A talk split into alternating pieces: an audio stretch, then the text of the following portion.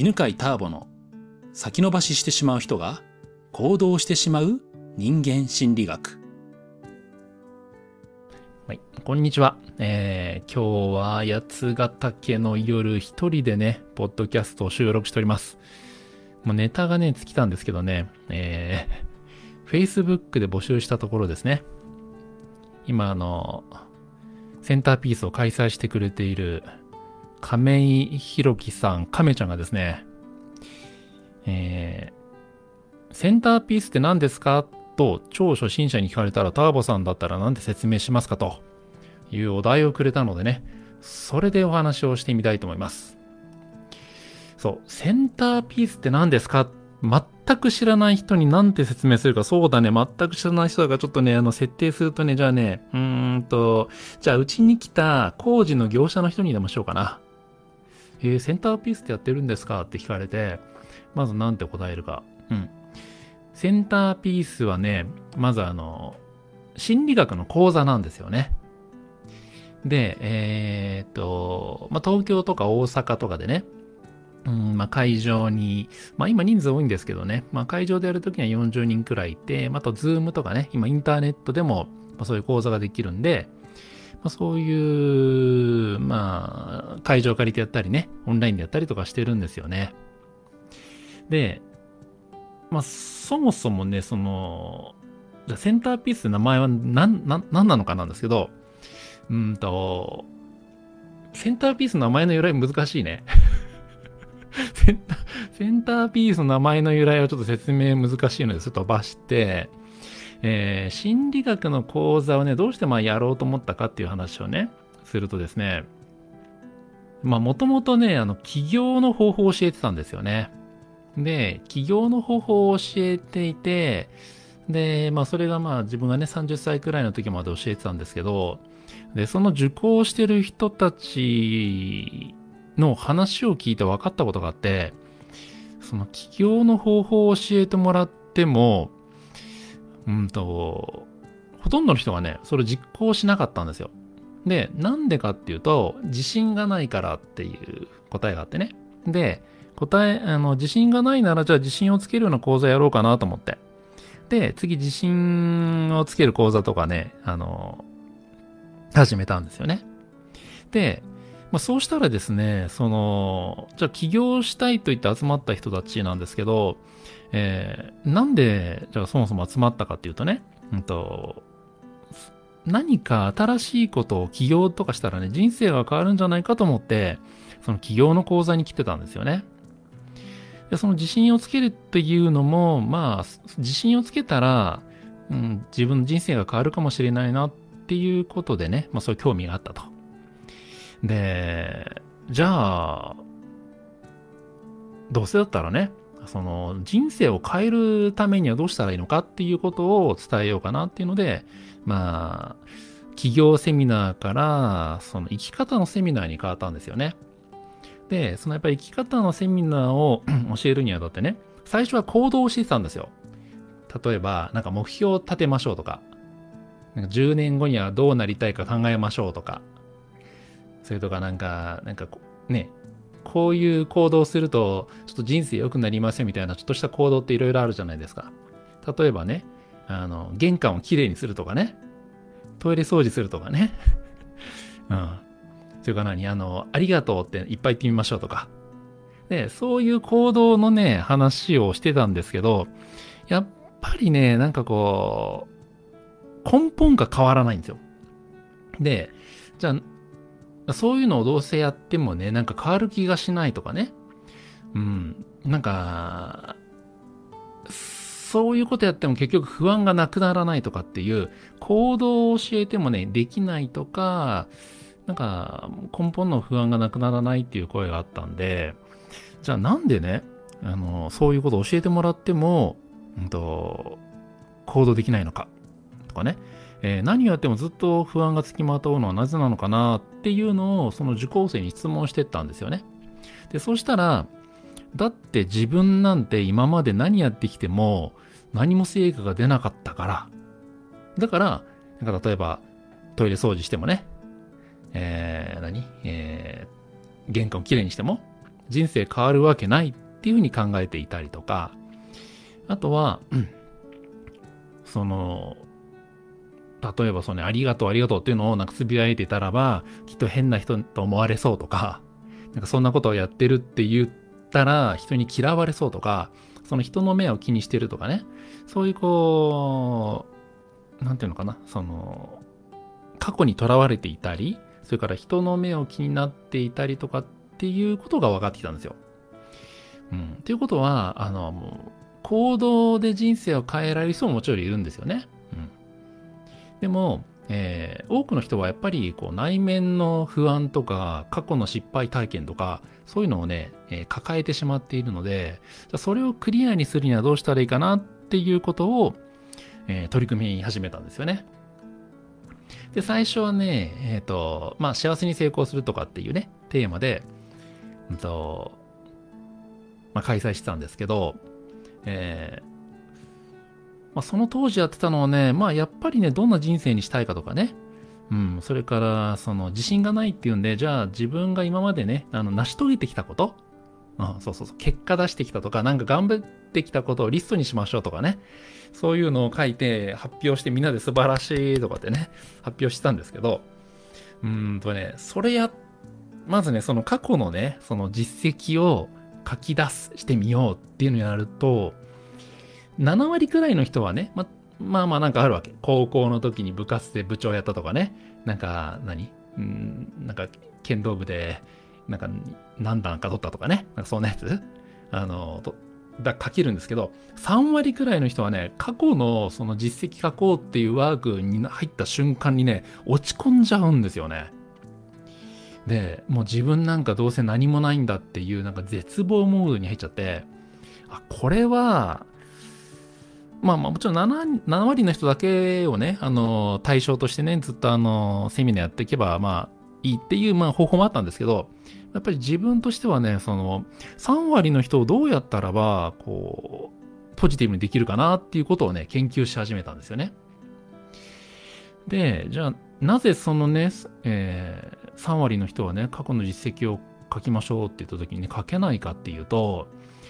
うんと、まあ、いくつか理由があることが分かってね。例えばその一つがね、あの、実績というのは、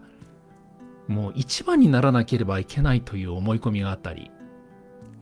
あとは実績というのは、もうすべての人にすごいっていうふうに尊敬されないといけないと思っていたり、うん。とかね、えー、なんかこう、なんだろうね、もう世の中の人みんながすごいっつってね、絶賛されるようなことじゃなければいけないというようなね、いわゆるその基準が高いとかっていう問題があったんですよね。で、じゃあその基準をどうやったら下げられるのかなというのをね、ずっとこう研究してきたわけですよ。で、まあ今ね、そのそう自信のなさってとこにね、あの、フォーカスして今説明してるんですけど、でじゃあ自分を認めるために、うーん、どうやってその自分を認める基準を下げるか。ね。えー、何百人の中のね、1位じゃなく、えー、世の中の人みんなが絶賛するっていうものでもない、でも小さな、ちょっとしたこう、達成したこと、うん、なんかちょっと頑張ったこと、とかを、えー、自分で承認してもらうためにはね、自分ですごいなっていうふうに思ってもらうためにはどうしたらいいかっていうので考えていたときにね、その結果が出るまでのプロセスをね、分解して考えたんですよね。で、例えば、結果、例えばなんか、うん、何かで1位になるっていうのは、まあ、最終的な結果じゃないですか。で、その前にはなんか練習っていうね、行動があるわけですよね。で、その行動があると、ね、行動を積み重ねたのが結果であると。うん、だから、結果が出てなくても、行動を積み重ねてるだけでも素晴らしいなっていうふうにね、そうすると、そういう、こういうふうに考えると、ね、行動していることが素晴らしいっていうふうにね、承認ができるようになったわけですね。でも、まあ、それでもですね、やっぱりあの、残り1割くらいの人は、でも行動もしてないんですという人が現れるわけですよ。で、じゃあそういう人にはね、うん、どうしたらいいかっていうと、じゃあ行動をしてなかったとしても、やる気はあったよねっていうところを見ていくわけですよ。っていうのは、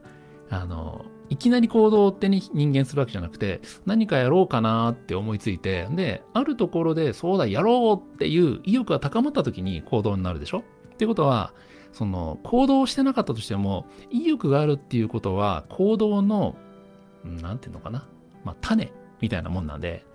うん。だから、それがあること自体、ね、行動につながる可能性があるから素晴らしいよねっていうふうにね、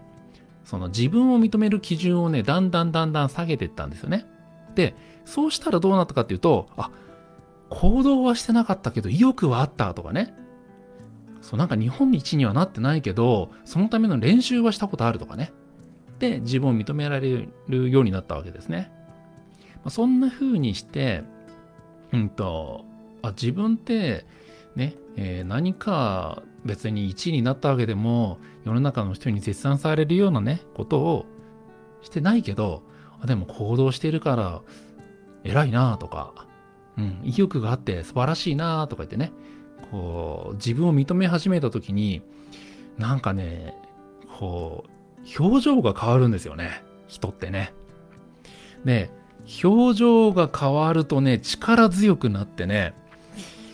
うん。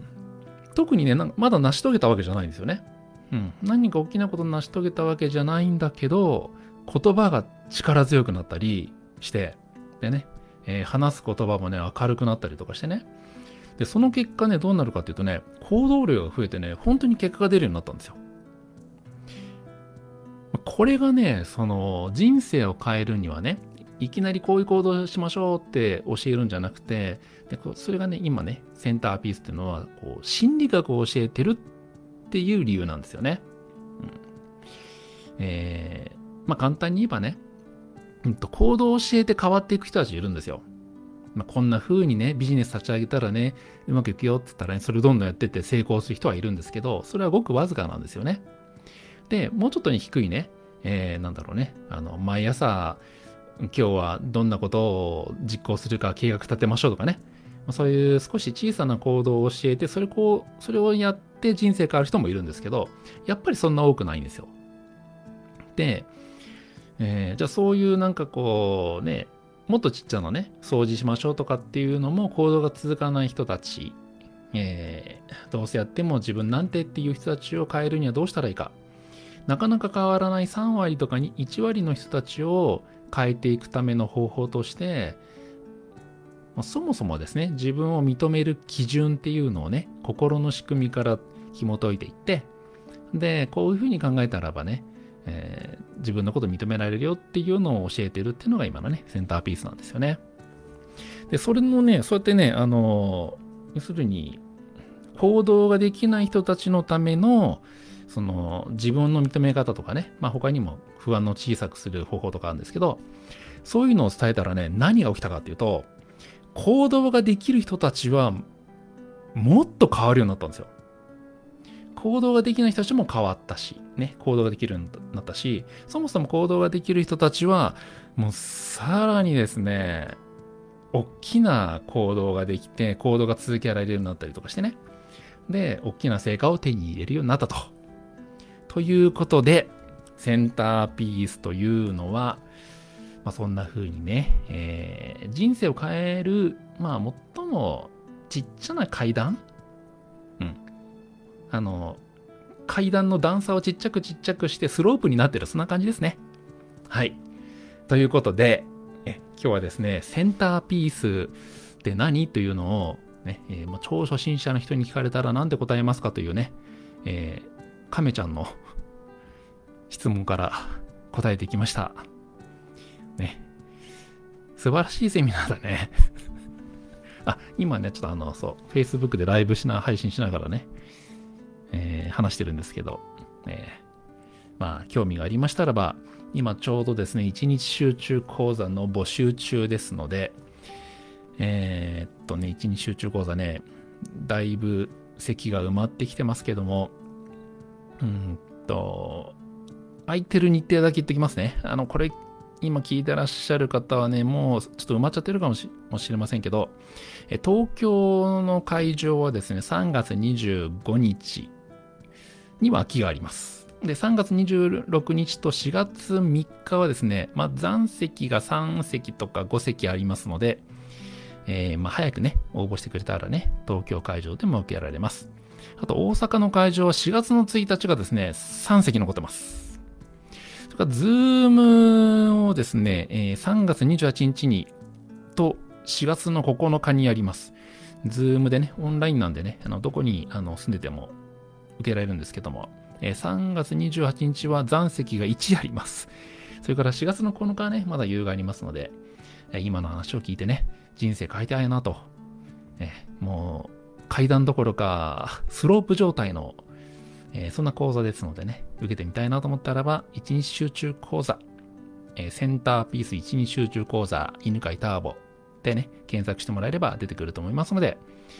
えー、詳細を見てみてください。では、今日はこんなとこで、ありがとうございます。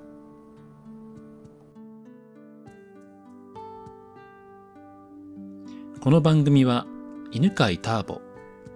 ナビゲーター、竹岡由伸でお送りしました。